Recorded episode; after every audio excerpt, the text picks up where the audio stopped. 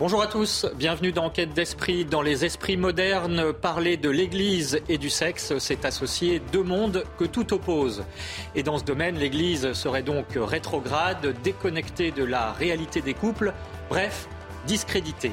Sauf que Sauf que les chiffres de la natalité aujourd'hui sont très mauvais, en France particulièrement, alors que ce pays avait la réputation d'être plus doué que les autres en la matière.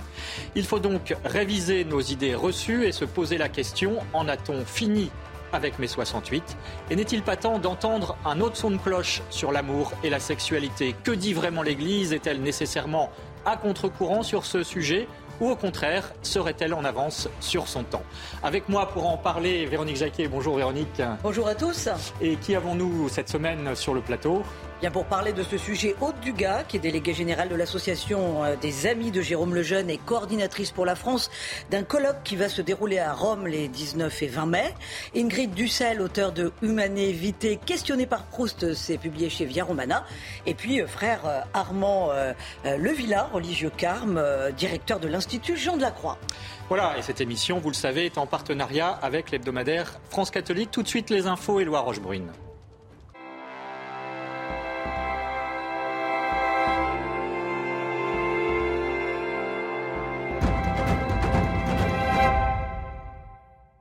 Bonjour Éloi, et le Nigeria encore et toujours. Oui, bonjour Émeric, bonjour à tous. On commence ce journal avec un nouveau drame au Nigeria. 25 personnes ont été prises en otage par un groupe armé en début de semaine. C'est une église baptiste qui a été prise pour cible, faisant aussi plusieurs morts. Le désarroi et le ras-le-bol des habitants est total dans un pays où déjà plus de 1000 chrétiens ont perdu la vie depuis le 1er janvier. Reportage de Théo Grévin. Effondrée, cette femme pleure au milieu de son village. Une autre hurle son désespoir. Leurs proches de la communauté chrétienne viennent d'être enlevés dans une église par des hommes en armes. 15 otages ont réussi à s'échapper et 11 ont été relâchés, mais 14 sont toujours retenus. Malheureusement, certains n'ont pas survécu à l'attaque et sont morts sous les balles des ravisseurs. Au son des coups de feu, tout le monde s'est enfui pour se mettre en sécurité. Nous avons oublié qu'ils étaient même allongés là parce que les coups de feu étaient partout. Vous ne pouviez pas savoir où courir. C'est ainsi qu'ils sont venus, les ont vus et les ont abattus. Les habitants sont désespérés et l'État nigérian incapable de faire régner l'ordre entre les communautés et de s'opposer à la progression des groupuscules djihadistes. Nous ne savons pas quelle est la cause et nous attendons que le gouvernement vienne. Ce qui nous dérange, c'est qu'il y a des militaires mais ils ne peuvent pas nous aider. Le nord et le centre du Nigeria sont régulièrement touchés par des rapts activité devenue très lucrative mais qui tourne régulièrement au massacre. En avril dernier déjà, 33 personnes avaient été tuées par des hommes armés dans un village de l'état de Kaduna. Le pèlerinage annuel à la synagogue de la Griba a été endeuillé par une attaque qui a fait cinq morts, parmi les, parmi les victimes un juif français. Alors à Paris, le parquet antiterroriste a ouvert une enquête. Le tueur présumé est un gendarme tunisien. Le récit de Mathilde Ibanez. La fête a tourné au drame. Sur l'île de Djerba en Tunisie, alors que des milliers de juifs célébraient la fête de l'Akba Omer, un gendarme tunisien a ouvert le feu sur la foule. Il était suspendu depuis plusieurs semaines pour son islamisme présumé. Le bilan est de cinq morts, dont deux fidèles. La communauté de la synagogue de la Griba est pourtant l'une des dernières communautés juives vivantes du monde arabe, avec qui elle vivait dans une relative harmonie. Les voyageurs présents voient comme les gens vivent ensemble ici à Djerba. L'édifice accueille chaque année un pèlerinage international, lors duquel les Juifs célèbrent la vie du rabbin Shimon et son enseignement mythique de la Torah, le livre saint du judaïsme. Sur ces œufs blancs, les pèlerins inscrivent des vœux qu'ils adressent à Dieu. Ces bougies, elles aussi allumées pour l'occasion, sont le symbole de sa présence éternelle. Djerba est un lieu de pèlerinage depuis les premiers siècles de notre ère. Cette année, 6 à 7 000 fidèles s'y sont rendus. Les catholiques fêteront jeudi prochain la solennité de l'Ascension. Elle désigne l'élévation du Christ au ciel devant ses apôtres, un épisode important relaté dans l'Évangile, et ce pour plusieurs raisons. Les explications de l'abbé Laurent, curé de Saint-Roch, à Paris. Pourquoi c'est important? Eh bien parce que, pour plusieurs raisons. La première, c'est que cela nous invite à lever les yeux vers le ciel. Notre royaume est dans les cieux. ne sommes pas venus construire un royaume terrestre. Eh bien, son départ, le fait qu'il s'élève au ciel, euh, le manifeste d'une manière euh, éclatante. Euh, c'est pas pour ça que nous devons rester de doux rêveurs. C'est pas parce que notre regard est dans les cieux, c'est pas parce que notre espérance est dans les cieux, c'est pas parce que notre finalité se trouve dans les cieux que la vie de ce monde ne compte pas. C'est tout l'inverse. Hein. la vie qui nous est donnée dans ce monde, elle nous est donnée pour trouver Dieu. La deuxième euh, chose que nous apprend euh, l'ascension, c'est que le Seigneur est élevé corps et âme, il est élevé entièrement, donc avec sa humanité, eh bien c'est le signe que là où se trouve la tête va se trouver le corps. Là où le Christ est passé, nous allons passer aussi. La messe de l'Ascension sera diffusée en direct à Saint-Roch sur notre antenne. Rendez-vous à, rendez à 11h jeudi prochain sur CNews. L'œuvre d'Orient organise aujourd'hui la journée internationale des chrétiens d'Orient. Une messe sera célébrée aujourd'hui par l'évêque d'Alep, Monseigneur Odo. Le prix littéraire de l'œuvre d'Orient sera aussi remis. L'un des lauréats, Joachim Beauflet, est l'auteur d'une biographie sur Sainte Mariam, une sœur carmélite de Terre Sainte, née en 1846.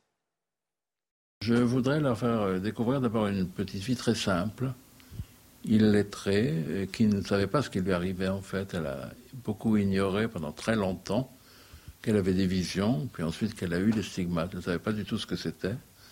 Et euh, je voudrais euh, la faire connaître un peu comme euh, une pré-Sainte Thérèse de l'Enfant Jésus, dans la mesure où elle a la même spiritualité, elle, elle appartenait au même ordre religieux, elle était carmélite, et elle a la même spiritualité de l'enfance spirituelle. Elle est pas naïve du tout, mais très transparente, très candide. Elle vit dans l'émerveillement perpétuel des dons de Dieu, des autres. Le séminaire de Nantes a accueilli hier 200 séminaristes pour le fameux tournoi de foot et de pétanque interséminaire, un événement annuel qui est l'occasion idéale pour les séminaristes de pouvoir échanger et de partager un moment sportif, fraternel et spirituel. C'est la fin de votre journal. Émeric, c'est à vous pour la suite d'Enquête d'esprit. Merci Éloi. Nous parlons d'amour aujourd'hui dans Enquête d'esprit. Le terme est galvaudé. Mais plus précisément, nous allons parler des rapports entre l'Église et le sexe et pourquoi est-ce qu'il faut revenir sur nos idées préconçues en la matière. Nous sommes avec Aude Dugas. Bonjour. Bonjour. Merci d'être avec nous. Vous êtes euh, coordinatrice pour la France d'un colloque international qui se tient à Rome euh, dans quelques jours, hein, du 19 au 20 mai, sur un texte du pape Paul VI qui s'appelle Humanévité, qui a fait beaucoup, couler d'encre en son temps, peut-être aujourd'hui encore. En tout cas, il parlait de la régulation des naissances. Vous êtes aussi euh, la déléguée générale de l'association des Amis de Jérôme Lejeune et à ce titre biographe et postulatrice de la cause de canonisation de Jérôme Lejeune, hein, notamment avec cet ouvrage Jérôme Lejeune, La liberté du savant, c'est chez Artege. Avec nous également Ingrid Dussel, bonjour. Bonjour. Merci d'être avec nous. Vous êtes mère de cinq enfants, formatrice, six enfants, pardon, excusez-moi, j'en oublie un, euh, formatrice Billings et auteur de Humanévité questionnée par Proust. C'est publié chez Via Romana. Un petit livre très didactique pour combler justement le déficit d'enseignement sur ce sujet. On en parlera. Et puis avec nous également le frère Armand Levillain, bonjour. Bonjour. Merci d'être avec nous. Vous êtes religieux Carme, directeur de l'Institut Jean de la Croix qui diffuse les trésors de la vie spirituelle à partir de la tradition euh, du Carmel pour aider notamment à la prière. On en reparlera bien sûr avec euh, ce site notamment euh, qui s'affiche sur vos écrans, institutjeandelaCroix.org. Alors, Véronique, vous êtes avec nous bien sûr. L'actualité de ce sujet, c'est aussi la natalité, hein, puisque les chiffres sont dramatiques et sont en berne ils viennent de tomber euh, ces, derniers jours. Oui, la France connaît son plus, beau, son plus bas taux de natalité euh, depuis 29 ans. 1816 naissances par jour en mars 2023. C'est 7% de moins qu'il y a trois ans. Donc en mars 2020, juste avant l'épidémie de Covid. Euh, la baisse est générale, sauf à Mayotte et à La Réunion. Et la chute de la natalité en France n'est pas une nouveauté, puisque le bilan de 2022 était déjà le plus faible depuis 1946, avec seulement 723 000 naissances. Des économistes alertent, bien entendu, sur les conséquences de cette chute de la natalité dans notre pays. Conséquences, bien entendu, sur le financement des retraites, sur la protection sociale et sur la croissance on n'entend jamais nos dirigeants en parler. C'est la même chose en Europe. Il y a vraiment un suicide démographique européen. Et là encore, silence radio du côté des dirigeants. Euh, selon un rapport de la Fondation Robert Schuman, pourquoi l'Europe vit-elle une crise majeure? Eh bien parce que à l'horizon 2050, le continent aura perdu 50 millions d'habitants en âge de travailler, quand l'Afrique en aura gagné 1,3 milliard. Il manquera en Allemagne 11 millions de personnes en âge de travailler, 7 millions en Italie, en Espagne, et la France euh, n'est pas loin du compte. En cause, des structures sociales défaillantes, mais aussi les mentalités. Et c'est tout l'objet de cette émission en cas d'esprit de, de mettre un coup de projecteur justement sur euh, ce qui cloche au niveau des mentalités. Alors un pays assumant ses racines chrétiennes s'est réveillé, c'est la Hongrie. Le gouvernement hongrois dit travailler pour les prochaines générations en soutenant financièrement les familles. Et alors là, c'est vraiment une politique familiale, mais de choc. Hein. Depuis le 1er janvier, tenez-vous bien, les femmes de moins de 30 ans décidant d'avoir un enfant ou d'en adopter sont exonérées d'impôts. Exonération d'impôts sur le revenu à vie pour les mères de quatre enfants et plus. À cela s'ajoute pour tous le congé parental, l'instauration d'un congé grand parental, ça quand même la France pourrait s'en inspirer, c'est pas mal, les allocations familiales bien entendu, une aide conséquente pour l'achat d'un véhicule dès trois enfants, euh, et bien entendu la création de places de crèche. Tout cela est bien logique. Alors la Hongrie, comme tous les pays de l'Est, part de très loin, hein, puisque le taux de fécondité était seulement de 1,27 enfants par femme, et que là, avec cette politique, ils arrivent à monter jusqu'à 1,6 enfants par femme. Bon, c'est mieux que rien. Ils partent quand même de, de très très loin, mais il y a des résultats, et ils savent très bien qu'il faudra au moins une génération pour combler euh, ce déficit de natalité, mais ils, ne, ils disent ne pas se résoudre à, à reposer seulement, bien entendu, sur l'immigration. Il y a quelque chose à faire en termes de fécondité. C'est donc l'illustration concrète d'une politique qui prend la défense de la vie pour faire revivre un pays. Merci Véronique. Alors vous l'avez dit effectivement, euh, la politique est une chose, elle est importante, mais il faut aussi euh, changer les mentalités.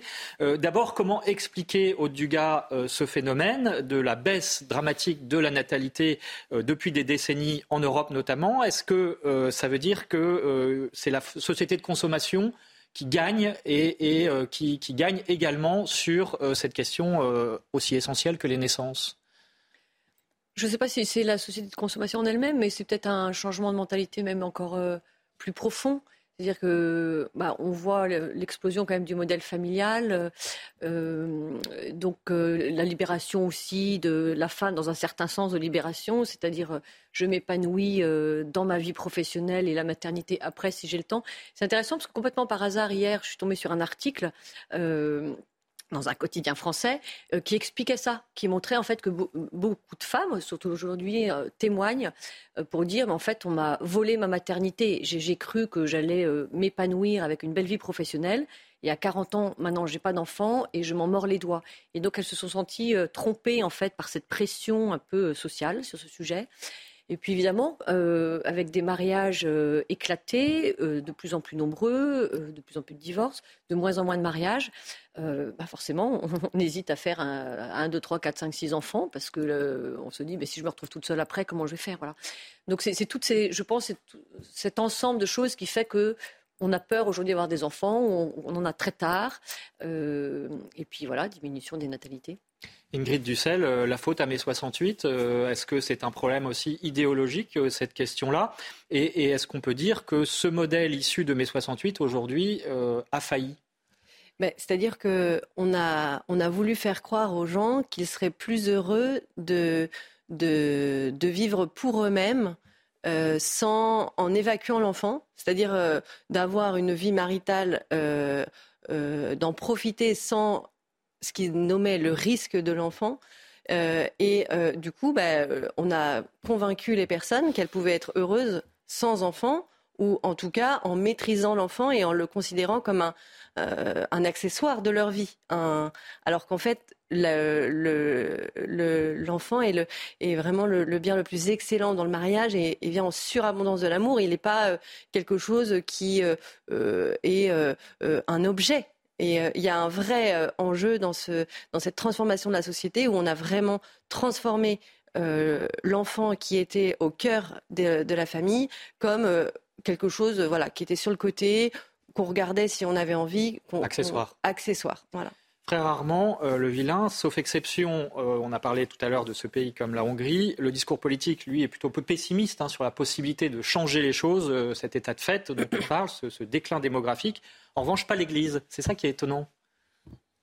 Bah, c'est difficile pour l'Église d'être pessimiste parce que ce qui fonde précisément l'optique de l'homme, c'est qu'il est fait pour se donner il n'est pas fait pour euh, avoir des choses, il est fait pour non seulement donner à l'autre, mais se donner. Et cette culture de don, elle est intrinsèque à l'homme. L'homme est l'unique créature qui a été voulu pour lui-même et qui ne se trouve pleinement que dans le don désintéressé de lui-même, nous dit le Concile. Donc cette culture du don, elle est intrinsèque, on peut dire, à l'acte croyant. on se donne à, ses enfants, c'est ça que vous voulez dire On se donne euh, d'abord peut-être euh, oui, à son épouse, à, son épouse. On se donne du coup à ses enfants et on donne sa vie à ses enfants. Et c'est donnant sa vie que du coup on devient un modèle inspirant. Hein. Donc euh, moi je pense que à la culture du dû, tout m'est dû, et je fais les choses comme je l'entends, l'Église nécessairement pose un autre modèle qui est cette culture du don. Hein. Et non seulement je donne ce que j'ai, mais je donne ce que je suis. Et pour donner ce que je suis, encore faut-il me recevoir de quelqu'un d'autre, qui en l'occurrence s'appelle Dieu, et qui me donne cette capacité de donner ce que je suis, c'est-à-dire euh, tout ce qui est en moi, à quelqu'un. Voilà. Et c'est ce qu'on appelle la transmission de la vie, la fécondité, et qui en fait est l'unique lieu de véritable joie.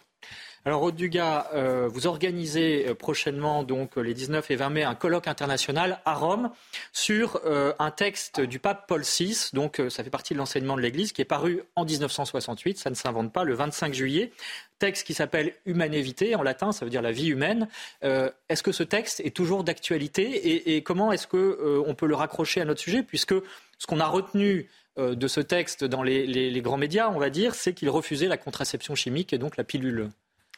Oui, alors c'est quand même regarder le texte par le tout petit bout de la lorgnette, euh, puisque ce texte est vraiment magnifique. Donc, comme vous le dites, en 68.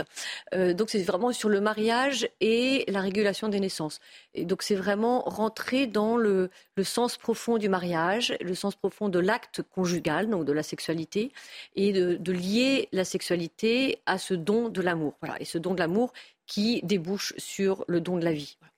Euh, et donc c'est toute cette réflexion sur la sexualité, sur euh, donc euh, une sexualité bien ordonnée à l'amour, au don de l'amour. Donc je pense qu'on va développer ça. On va en parler, bien sûr. Voilà. Et, donc effectivement, dans ce texte, l'Église nous indique que empêcher la transmission de la vie dans l'acte conjugal, c'est en fait aller contre l'acte sexuel lui-même, contre une des dimensions de l'acte sexuel. Et c'est pas soit l'épanouissement des, époux qui fait partie de l'acte sexuel, euh, du début de l'acte sexuel, soit la procréation, mais ça doit être tout en un. Voilà. Et, c'est seulement si on, vit cet acte pleinement dans ces deux dimensions qu'à ce moment-là, il prend sa pleine, euh, sa pleine beauté et que les, époux vraiment s'épanouissent. Donc vous voyez, on est bien au-delà du simple plaisir. Euh, ou interdiction. ou, interdiction. Alors pourquoi On va y revenir peut-être, euh, au Dugas, parce qu'on a euh, quelques minutes de publicité. On y revient juste après, avec notamment euh, cette idée reçue, sans doute, mais qui est tenace. L'Église est-elle contre le sexe Ou au contraire, est-ce qu'elle a été prophétique, comme on dit, en 1968 Quel message pour aujourd'hui Tout cela, eh bien, vous restez avec nous, puisque on se retrouve dans un instant.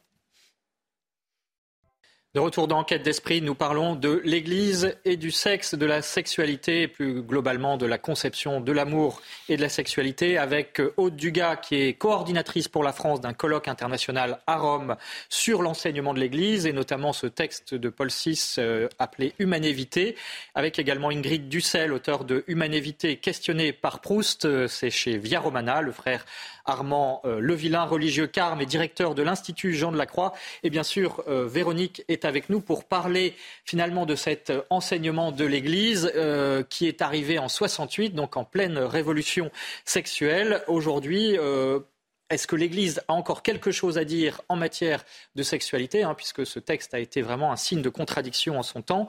Regardez, on a recueilli quelques réactions à la sortie d'une Église. La sexualité, euh, c'est un sujet très important pour l'Église. Ça n'est pas du tout, euh, comme on pourrait le penser, un sujet tabou. Bah, simplement, la, sexualité euh, des catholiques, elle s'inscrit dans un respect profond des corps et de la différenciation des sexes qu'on a tendance à abolir aujourd'hui. Avant tout, l'Église est censée être amour. À partir de là, on peut parler encore une fois de tout, même si l'Église se doit, à mon avis, d'avoir une ligne, la ligne qui est qui est tenu par le pape. Et à partir de là, euh, discuter euh, n'engage euh, au contraire, est, est une forme d'ouverture.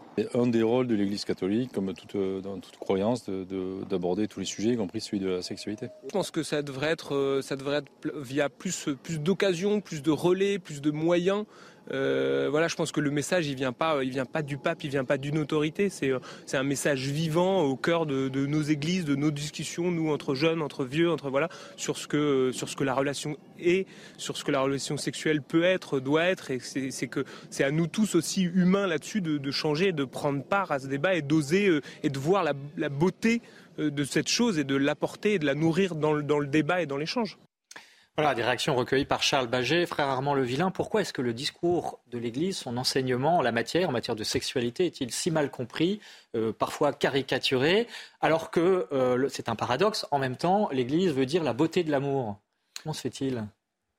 Et parce que la question euh, que vous abordez touche directement au caractère le plus intime du mystère lui-même de l'incarnation. Du fait que, on pourrait dire, le, la grâce, c'est-à-dire la manière dont l'homme participe de la vie euh, de Dieu, de la vie spirituelle, va euh, toucher directement euh, sa propre intimité. Ah, la, vie spirituelle ne se limite pas à des actes extérieurs, à des règles, à des devoirs, à des rites. Elle est vivante et elle est, elle est fondée dans l'acte créateur de Dieu qui en plus, a une vision pour l'homme, et cette vision, c'est que l'homme devienne un fils hein, dans son propre fils, qui est Jésus-Christ, et que de cette identité fondamentale, c'est-à-dire que l'homme n'est pas seulement une personne, il est un mystère, et de cette identité fondamentale, l'homme se déploie dans une capacité de relation qui ressemble en quelque sorte un peu à, celle de Dieu, ou qui s'inspire même de cette manière divine, qui est d'une part d'abord cette capacité d'être avec le prochain, le frère, la capacité, on peut dire, sponsale, qui prend une modalité conjugale dans le couple et une modalité, on peut dire, euh, plus consacrée, plus, plus virginale dans la vie consacrée, et puis surtout la capacité de transmettre la vie, c'est-à-dire la capacité de, transmettre pas seulement la vie matérielle, la vie biologique, mais la vie même de Dieu. Et donc je pense qu'effectivement, euh, cette difficulté à comprendre que Mystère d'incarnation va jusque-là va jusqu'à l'intime de l'homme et que l'homme participe à cette grandeur du projet créateur de Dieu, bah, achoppe nécessairement à, euh, à l'intelligence qui est parfois blessée de l'homme ou aux peurs de l'homme, tout simplement. Véronique Jacquet. Oui, euh, Haute Dugas, l'encyclique euh, Vitae. Alors, encyclique, ça veut dire lettre. Hein. c'est une lettre que le pape euh, adresse au monde et aux catholiques en particulier. Donc, en, plein mai 68, si, si j'oserais dire. Donc, elle arrivait à contre-temps, mais l'Église avait besoin finalement de se positionner par rapport euh, au sujet. pendant des siècles, elle avait peut-être été euh, jugée trop conservatrice, donc là, il fallait qu'elle s'avance et qu'elle tienne un discours. Euh, qu'est-ce qui fait qu'il n'était pas audible? Qu'est-ce qui comportait fondamentalement de très fort dont on peut dire maintenant, des années après, qu'il était peut-être prophétique, ce texte, mais à l'époque, euh, même les cathos sont passés à côté? Mais comme vous l'avez dit, c'est en pleine révolution sexuelle. Et donc, mai 68, l'encyclique sort en juillet 68. C'est presque comique. Enfin, je veux dire, c'est complètement à contre-courant. Enfin, la vraie révolution, c'est ça. C'est totalement révolutionnaire. C'est-à-dire au moment où on dit euh, jouissez sans entrave, l'Église dit non, mais c'est pas là où vous trouverez le bonheur. C'est dans un amour durable, fidèle et dans le don total de vos corps à l'autre et la transmission de la vie. Donc, pas de contraception en conséquence, mais ce n'est pas ça le sujet principal. Donc exactement à l'opposé de, tout ce que la société occidentale prenait. Donc évidemment, l'Église, ce n'est pas une bulle euh, hors du monde. L'Église, elle est faite de tous les baptisés. Et donc, euh, bah, les baptisés vivent dans leur monde, y compris les prêtres et les évêques, etc. Donc, ils étaient quand même très imbibés de cette euh, mentalité 68 arde. Donc, quand même, un certain nombre de catholiques ont eu du mal à entendre ça, y compris dans, le clergé. Et donc en, France, je ne connais pas très bien l'extérieur, mais en France, euh, même si j'étais pas née en 68, mais en France, euh, bah, il n'y a pas beaucoup de prêtres et d'évêques qui ont osé parler de l'encyclique euh, et l'annoncer en chair. Ou s'ils en parlaient, c'était peut-être plutôt pour le critiquer. Ce qui fait qu'on a eu toute une génération, depuis 68 jusqu'à pratiquement aujourd'hui, où c'était le blackout total, silence total sur ce sujet-là.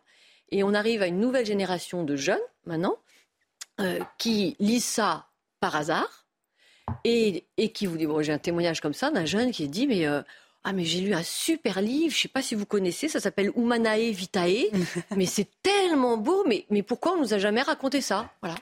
Et ça, c'était il, y a trois mois. Alors pourquoi? Parce que aussi euh, les idées reçues sont tenaces. Hein, c'est ce qu'on disait tout à l'heure. Euh, Ingrid Dussel, il y en a une notamment, c'est que l'Église serait contre le corps. Qu'est-ce que vous répondez? C'est-à-dire qu'on a euh, la société d'aujourd'hui, enfin, et le gros mouvement qui est arrivé à partir de mai 68, a voulu euh, mettre le corps en exergue et le plaisir euh, en avant, en, disant aux personnes, ben, le plaisir, vous pouvez le rechercher pour lui-même, et vous n'avez pas, vous, pouvez vous être heureux comme ça. Or, le corps euh, et le don des corps qui est appelé euh, dans le mariage et qui est, euh, qui est souhaité dans le plan de Dieu pour, pour l'amour humain, qui, qui, qui fait partie du, du, de, de l'amour des époux, en fait, le plaisir va venir en surabondance. Et en fait, les couples euh, s'unissent, il y a ce désir de communion et le plaisir vient en surabondance. Il n'est pas recherché pour lui-même. Et la, voilà, la fracture, elle est là. C'est-à-dire que euh, est-ce que euh, je recherche la communion avec mon mari ou mon, euh, mon épouse, ou est-ce que je recherche pour moi-même quelque chose qui est très, qui va être très bref, mais qui ne, ne va pas faire grandir l'amour et très égoïste finalement, et donc qui va nous faire utiliser l'autre. Donc la, fracture, elle est sur euh, comment je regarde l'autre. Est-ce que je suis fait pour le don et me donner à lui, ou est-ce que je le prends, est-ce que je l'utilise à mes fins? Et donc, c'est ce qu'on disait tout à l'heure sur le don et sur notre appel profond au don. On est... Dugas et puis le frère Armand Le Villain. En fait, j'ai l'impression qu'il y a une espèce de malentendu sur euh, euh, le rôle de l'Église et ce que l'Église peut nous apporter sur ce sujet-là. En fait, euh, comme disait le frère, c'est un sujet très intime et qu'on on porte tous dans notre cœur, j'allais dire, depuis l'enfance. Euh, comment être heureux et comment nous accomplir. Et, donc, on va chercher des réponses. Donc, l'Église, évidemment, parce que l'Église euh, porte l'amour du, Seigneur, donc porte l'amour avec un grand A, elle a quelque chose à nous dire sur l'amour. Mais si ce n'est pas l'Église qui nous le dit, il y en a d'autres qui s'en chargent. Donc aujourd'hui à l'école, c'est évidemment pas l'Église qui nous parle d'éducation sexuelle, c'est le programme scolaire. Donc de toute façon, il n'y aura pas de vide. Donc moi, franchement, je préfère que les enfants entendent parler. Il faut choisir son discours sur le sujet. Il faut choisir son discours. Il n'y a pas de discours neutre. Voilà. Et, euh, quand j'étais professeur de, catéchisme, il y a 30 ans, aux, orphelins apprentis d'Auteuil, donc dans la fondation d'Auteuil. Donc c'était des jeunes filles de 14, 15 ans, voilà, et, donc de, familles, enfin justement pas de famille, quoi, enfin de, milieux euh, familiaux tout à fait détruits, les pauvres ayant vécu des choses vraiment très dures et très pénibles. Et donc je commençais mon cours en leur disant, mais euh, pour vous, quel est le but de votre vie? Et toutes me disaient, je trouvais ça magnifique, hein, toutes me disaient, ben, être heureuse. J'ai bah, formidable, magnifique. Donc elles avaient encore ce Parce que là, tout le monde est d'accord. Oui, tout le monde est d'accord. Mais je, je, trouvais ça beau parce qu'avec tout ce qu'elles avaient vécu, elles auraient pu perdre cet espoir de bonheur. Mais non, être heureuse. Et alors après, j'aurais dit, et pour vous, c'est quoi le bonheur? Toutes m'ont dit, moi, c'est me marier et avoir des enfants. Et ça m'a frappée. Je veux dire, elles arrivaient d'un univers où elles n'avaient pas connu ça. Donc c'est vraiment au cœur, de, au cœur de notre cœur. Ça fait partie. Et alors après, il n'y a plus qu'à dérouler le fil. Comment être heureuse dans ton mariage? Est-ce que tu crois que c'est en allant coucher à droite à gauche? Est-ce que c'est ou est-ce que c'est en, apprenant petit à petit à te préparer pour la rencontre, à être, être fidèle, euh, donc à être chaste pour être sûr de te donner à ton mari et pas à 50 avant et à mettre ton cœur en vrac? Et en fait, après, il n'y a qu'à tirer le fil une fois qu'on. Et donc là, je crois que l'Église a vraiment une expertise sur ces sujets-là. Frère Armand Le Vilain, ça veut dire que quelque part, il y a une loi inscrite euh, dans le cœur de l'homme, de la personne humaine en général, euh, qui, à laquelle on ne peut contrevenir sous peine justement d'être malheureux. C'est ça que ça veut dire? Oui, la, la, loi dans notre société, elle est vue euh, de manière coercitive, extérieure à l'homme. Hein. c'est le feu rouge, c'est le gendarme, c'est la police. Donc c'est où, elle est venue, où elle est aussi vue positivement comme une règle. Hein. Au foot, on met le ballon dans la, dans la cage de foot. La loi, euh, ça c'est une vision euh, très euh, positiviste de la loi, très extérieure à l'homme, qui ne dépendrait pas. La loi, dans notre foi, c'est la structure même de l'homme telle qu'elle est pensée par Dieu de toute éternité. Et Dieu, Dieu nous a fait par pure bonté, et il nous a fait de telle manière que nous trouvions notre unique joie, non seulement à nous donner, mais à l'adorer en fait. Même si on ne croit pas en Dieu. Oui, parce que euh, on peut. Euh, alors, le Dieu peut être révélé plus ou moins aux personnes, mais on voit bien qu'il y a des personnes qui n'ont pas une foi explicite, mais qui ont une recherche, on peut dire, d'éternité dans leur vie, d'infinité dans leur vie. Hein. Euh, les gens qui vont dans l'espace, les gens qui font des grandes choses. on voit bien la recherche de performance parfois, par, exemple. Hein. C'est une recherche un peu déviée. Hein. On va aller se donner à fond pour les Jeux olympiques, etc. Bien. Et donc cette recherche d'infini, elle est dans notre corps, elle est dans notre cœur, elle est inscrite en nous. Donc ça, c'est pour dire la grammaire, on peut dire, qui est en nous, que techniquement on appelle les inclinations naturelles. Le désir euh, d'union, le désir de reproduction en faisant partie. Ensuite, il y a une deuxième partie, parce que nous sommes des êtres rationnels, avec une raison, avec une volonté, c'est que notre intelligence et notre volonté est appelée à s'approprier cette loi, à la faire sienne. Comment est-ce que cette loi qui est divine, qui est en moi, je vais la faire mienne. Et là, on pourrait dire, ça rejoint ce qu'un philosophe contemporain appelle le don à soi, c'est-à-dire la manière dont je vais moi-même dire ce don de Dieu que j'ai en moi et je vais l'exprimer à l'autre. Et c'est unique. Moi, je le ferai d'une telle manière que Ingrid le fera différemment, que vous, vous le ferez différemment. C'est parce que c'est des actes personnels, personnalisants et strictement uniques. Et en fait, qui viennent comme confirmer le mystère de la personne que je suis. Alors ça, c'était extraordinaire. Mais Ingrid Dussel, il y a aussi un autre argument euh, que l'on ressort à l'encontre de cet enseignement euh, de l'Église, euh, l'encyclique Humanévité notamment, c'est de dire bon, tout ça c'est très beau, mais c'est idéaliste et en gros, ça n'est pas réalisable dans la vie concrète quotidienne des couples. Qu'est-ce que vous répondez? Alors ben déjà, je, réponds que Paul VI avait vraiment comme à cœur, et il en a, mis, il en a fait un paragraphe dans, dans son encyclique, de, que on avance dans la possibilité d'aider les couples à euh, être euh, responsables dans leur transmission de la vie et, à pouvoir réguler les naissances. Et donc, il a un, un paragraphe qui est consacré à l'apostolat euh, de couples qui, euh, qui euh, vivent les méthodes naturels pour le transmettre aux autres couples. On ne peut pas. Les méthodes naturelles, un point, c'est la régulation des naissances. Voilà, en, observant les, hein, signes biologiques. Voilà, tout à fait. Donc le, corps de la femme est lisible et il manifeste quand on a les clés les, moments où la, femme va être fertile et le, les, les différentes méthodes naturelles qui existent vont pouvoir permettre au couple de connaître ces fenêtres où les unions peuvent donner la vie et de connaître aussi les moments du cycle où de la femme où euh, les, les unions ne pourront pas donner la vie. Et cette connaissance, elle se transmet donc euh, avec euh, des couples moniteurs et elle est, on accompagne, on les accompagne. Aude Dugas, je repose la même question parce que ce n'est pas facile. Il ne faut pas non plus tomber dans l'angélisme. Et donc, euh, cet enseignement de l'Église, est-ce qu'aujourd'hui, euh, encore une fois, il est réaliste euh, ou réservé à une petite élite? Alors, il est réservé à tous, ça c'est sûr, parce que ce qui est beau, ce qui fait partie de notre vocation profonde, elle n'est pas réservée à une élite. Si Dieu nous a créés comme ça, tout le monde est appelé à ce bonheur-là. Euh, après, voilà, Dieu est bon, l'Église est bonne et elle sait qu'on peut tomber sur le chemin et qu'on se relèvera, etc. Mais en tout cas, c'est la direction. Voilà. Et c'est ça qui va nous rendre profondément heureux. Après, je, dis aussi parfois, euh, c'est pas facile, c'est sûr, et c'est même euh, une forme Ça suppose une ascèse, une discipline. Mais les choses les plus belles sont jamais faciles. Bah, quand vous, parliez des, de ceux qui vont aux Jeux Olympiques, je pense que c'est pas très facile non plus. Hein. C'est une assaise euh, bien plus difficile, à mon avis. Donc, euh, il ne faut pas s'imaginer que si c'est le lieu de notre bonheur le plus grand, ça va être facile. Ça, c'est pas vrai. Ce serait vendre du rêve, ce serait vendre du faux.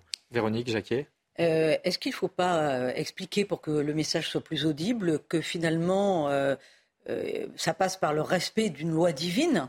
Loi naturelle, de toute façon, s'ajuste sur la loi divine. Ça déjà c'est plus compréhensible pour tout un chacun, mais, mais surtout que si on ne suit pas cette vie divine et ces règles de la vie divine, on tombe dans ce que l'on voit aujourd'hui, c'est-à-dire le transhumanisme, enfin euh, l'exact contraire de ce qui est prôné par l'Église, et donc la destruction de l'individu, de, de, son statut de procréateur, euh, de son statut finalement de fécondité. On voit toutes les stérilités que ça engendre aujourd'hui. Non, c'est pas ça aussi au, Dugas Ah si, moi. Frères. Euh, ah oui. Allez, tous les deux, vous voulez réagir? mais c'est vrai que moi, je... il y a deux idées là dans ce que vous dites, c'est que moi, là, dans la préparation de ce congrès, euh, j'ai vu beaucoup de couples et c'est avec des témoignages extraordinaires. C'est-à-dire beaucoup de couples qui euh, bon, vivaient une sexualité euh, conjugale, je veux dire, comme dans le monde. Et puis, le problème ont commencé à émerger parce que justement, il y avait une forme d'égoïsme qui pouvait s'instaurer. De, je, ma relation à l'autre est aussi basée beaucoup sur le plaisir. Donc, l'autre devient finalement un peu un objet de plaisir. Bon. Et j'ai un journaliste italien très intéressant qui n'est pas du tout catholique et qui dit la contraception, c'est la victoire de l'homme. En fait, la femme est à. Sur la femme. Ouais, voilà, la femme est à disposition. Ça n'est pas une libération. Voilà. Et voilà. Et ils ont découvert humanité dans leur chemin de, couple. Euh, et en fait, il dit ça a totalement transformé notre rapport à l'autre, ça nous a obligés à, parler, à nous accueillir, euh, euh, voilà, de, protéger ma femme, de respecter ma femme dans son cycle, etc. Euh, donc ça, change au fait totalement la dynamique, enfin totalement, beaucoup la dynamique du couple. Et l'autre point que vous souleviez et qui est très important, c'est qu'effectivement, si on dissocie la sexualité de la procréation, en miroir, on dissocie la procréation de la sexualité. Donc ça veut dire, eh bien, on fait des bébés éprouvettes, fécondation in vitro, donc embryon disponible, donc recherche sur l'embryon, et puis GPA, il y a une mécanique. porteuse. Il y a une mécanique. Et donc, humanité, non seulement pour le, bonheur des couples, mais j'allais dire pour le bonheur de toute la société, si vous faites sauter humanité, vous faites sauter le, dernier ou le premier rempart euh, de tout le respect de la vie derrière. Par un jeu de poupée russe, s'il n'y a plus humanité, tout le reste part en vrille. Vous pouvez après toujours vous dire je suis contre la GPA, je suis contre la recherche sur l'embryon. Ça sert à rien. Vous avez ouvert la, digue. Donc c'est fini. Justement, sur ce point euh, très précis donc de euh, la dissociation entre la sexualité et la procréation, je voudrais citer Libération, et oui, euh, sur ce sujet-là, qui en 2008 publiait dans sa version papier une, interview d'une historienne des religions, Emma Fattorini, qui dit, ça va s'afficher sur l'écran, aujourd'hui la prise de position de Paul VI, donc parlant d'humanité, peut paraître à certains égards prophétique. Citant notamment effectivement ces, enjeux dont on vient de parler euh, du transhumanisme. Frère Armand Le Vilain, euh, néanmoins, est-ce que aujourd'hui ce discours est encore audible et, est-ce qu'il n'y a pas un certain fatalisme à dire oui, mais de toute façon tout ça, ce sont des pulsions et on n'y peut rien? Alors, je pense qu'il faut partir non pas de l'homme blessé, ce qui est la grande tentation on va contempler l'homme blessé à l'infini. Hein, et on va trouver des dérivatifs pour aider l'homme dans sa blessure. Euh, si on part de l'homme blessé, on peut dire il tourne autour de sa blessure. Hein. Et donc, euh, évidemment, dans cette logique, la pulsion devient une espèce de demi-dieu qui va, euh, l'homme va se situer en fonction de cette pulsion, hein, plus ou moins forte selon les âges, selon les situations. Il ne faut pas partir de l'homme blessé. Il faut partir, vous avez dit, euh, est-ce que euh, l'Église est contre le corps? Je suis désolé, notre religion, c'est la religion de Jésus-Christ, corps ressuscité. Qui s'incarne aussi Qui, s'incarne, mais non seulement qui s'incarne, mais qui se manifeste, qui se révèle aux apôtres avec un véritable corps, avec des plaies glorifiées. Nous avons la religion, on peut dire, du corps glorifié. Si on part du Christ ressuscité avec son corps glorifié, si on va jusqu'au bout de cette foi, alors l'homme, on peut dire, non seulement vit une guérison, parce qu'il découvre que son véritable corps n'est pas, on peut dire, édicté par, on peut dire, le stimuli des, pulsions, mais il va surtout progressivement évangéliser, on peut dire, son désir, sa volonté, et on peut dire comme, comme effet collatéral seulement, il va socialiser ses pulsions. Et là, on touche à quelque chose d'extrêmement important dans notre confession, dans notre religion. C'est que nous, nous croyons qu'effectivement, on peut dire la grâce, c'est-à-dire la manière de participer à la vie même de Dieu, la manière dont on peut dire l'humanité du Christ nous touche dans notre humanité. La grâce a le pouvoir d'agir jusque les lieux, on pourrait dire, qui sont les plus incontrôlables, qui sont l'affectivité, l'intime, le pulsionnel, l'émotionnel. La grâce peut toucher jusqu'à... La grâce, ça veut dire les sacrements. Alors, la grâce, c'est la vie, la manière dont on participe avec Dieu. Les sacrements sont un lieu particulier, on peut dire, de, où Dieu, dans le Christ en particulier, nous touche spécifiquement et de manière objective. Très bien. Mais l'idée fondamentale, la grâce, c'est dans la prière, la grâce, c'est dans la manière de, de, réfléchir, dans la manière d'être en relation. Là, il y a une grâce, hein. nous, avons une relation spécifique. Quand on se comprend l'un l'autre, il y a une grâce, parce que pour se comprendre, il faut beaucoup d'éléments, il faut beaucoup de paramètres. Voyez Donc la grâce, c'est beaucoup plus large que les sacrements. Je voudrais donner la parole à, Ingrid Dussel, euh, notamment concernant les jeunes. Est-ce que ce discours-là, encore une fois, il s'adresse, il peut s'adresser aux jeunes et euh, il peut leur parler, il peut les motiver euh, tout à fait, parce qu'en fait, euh, les, jeunes aujourd'hui, euh, l'essentiel a été privé justement de cette cohérence, parce que finalement, tout, le fil de l'émission, on s'est rendu compte de cette magnifique cohérence du coup de l'enseignement de l'Église autour de, ce que vient de dire le frère Armand et de, cet appel au don de chaque être humain. les jeunes ne sont pas dupes. Ils se rendent bien compte que les, tous les actes qu'ils posent, ils, ont une incidence sur leur vie, ils ont une incidence sur eux-mêmes, ils ont des conséquences. Et la société a beau leur dire c'est pas grave, tu gommes, tu t'en vas, tu, non, on n'est pas dans un jeu vidéo et on ne peut pas repartir à zéro. En fait, tous les actes que nous posons, en fait, ben, nous construisent, nous édifient, nous blessent, si nous allons contre nous-mêmes, finalement, contre Dieu, contre nous-mêmes.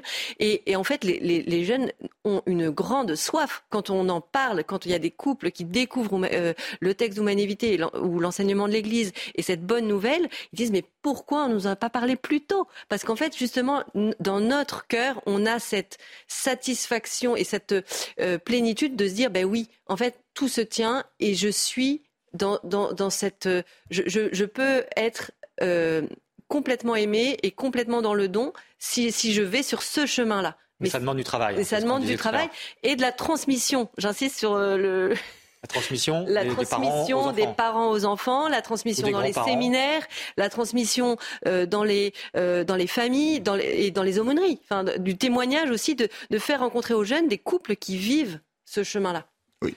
Peut-être un dernier mot très rapidement, ce sera le mot de la fin. Je pense que Gris, c'est tout à fait juste et que cette, cette cette manière de transmettre l'amour touche à quelque chose. Je suis en train de lire un livre actuellement sur cette question. Peu de gens font l'expérience fondamentale d'être aimé sans condition, inconditionnellement. Pas pour ce que je fais, pas pour ce que j'ai, pas pour ce que je pourrais être. De manière inconditionnelle. Ce qui est l'expérience fondamentale spirituelle. Et je pense que c'est la grande réponse, c'était une expérience d'amour inconditionnel. On le voit hein, chez les plus blessés, hein, chez qu'on rencontre bah, doucement de guérison, mais la grande réponse à l'isolement de notre société, hein, qui est devenu un dogme, et à l'individualisme. Merci, euh, merci à tous les trois, à tous les quatre, avec euh, Véronique, bien sûr, d'avoir éclairé cette question. Bien sûr, il faut renvoyer au texte hein, pour approfondir. On a ouvert quelques portes. Aude Dugas, euh, l'enjeu de votre colloque que vous co-organisez à Rome les 19 et 20 mai, qu'on pourra suivre aussi en direct, hein, je le signale, sur le site qui s'affiche sur l'écran, c'est quoi selon vous? C'est vraiment de remontrer, enfin de, témoigner de la beauté de cet amour, euh, voilà, exclusif, euh, fidèle pour toujours, euh, sans condition, auquel on aspire tous. Voilà, avec un rayonnement international. Ingrid Dussel, je renvoie à votre livre également, Humanité questionnée par Proust, chez Via Romana. Également, on l'a dit, vous êtes formatrice de la méthode Billings. Pour en savoir plus, eh bien, il y a un site internet qui s'affiche également sur notre écran. Frère Armand Levillain, je rappelle que vous êtes directeur de l'Institut Jean de la Croix, donc c'est pour aider à progresser plus largement dans la prière. Euh, en deux mots, c'est un programme de formation, c'est ça? C'est un programme de formation à distance, adressé à tous, où euh, nous transmettons les trésors, les richesses, on peut dire en particulier de notre spiritualité du Carmel, à travers deux, on peut dire deux programmes.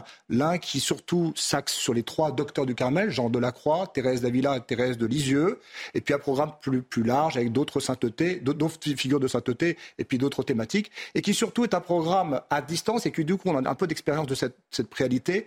On accompagne nos étudiants tout au long de l'année avec une équipe de tutorat et puis, on a des sessions présentielles à Lisieux en particulier, puis à Avon. Et puis, on permet aux étudiants d'avoir des sources nombreuses pour faire ce programme. Voilà, et on retrouve l'adresse du site euh, sur l'écran. Véronique, un dernier mot. Euh, la parution, la publication de, France catholique cette semaine Sur quel sujet? Catholique euh, qui fait sa une et qui consacre un dossier à monseigneur Vladimir Guica, un prince roumain orthodoxe ordonné prêtre catholique, une très très belle figure. Il avait un grand amour des pauvres. C'est, il est, il est bien heureux. Hein. Il a été mm. euh, fait bien heureux par euh, le pape François en, 2013. Voilà une belle figure à découvrir sur France catholique sur abonnement ou sur Merci Véronique. Et puis autre rendez-vous, la messe de la fête de l'Ascension que vous pourrez retrouver en direct sur CNews le 18 mai. Le jeudi 18 mai à 11h en direct de l'église Saint-Roch à Paris. La semaine prochaine, Véronique, nous parlerons des exorcismes hein, à l'occasion de la sortie euh, du film L'exorciste du Vatican avec Russell Crowe. Pour l'heure, l'info continue sur CNews. Merci d'avoir suivi cette émission et merci aussi à Aurélie Lucano. Hey, it's Danny Pellegrino from Everything Iconic. Ready to upgrade your style game without blowing your budget? Check out Quince. They've got all the good stuff shirts and polos, activewear, and fine leather goods, all at 50 to 80% less than other high end brands. And the best part? They're all about safe, ethical, and responsible manufacturing. Get that luxury vibe without the luxury price tag. Hit up quince.com slash upgrade for free shipping and 365 day returns on your next order. That's quince.com slash upgrade.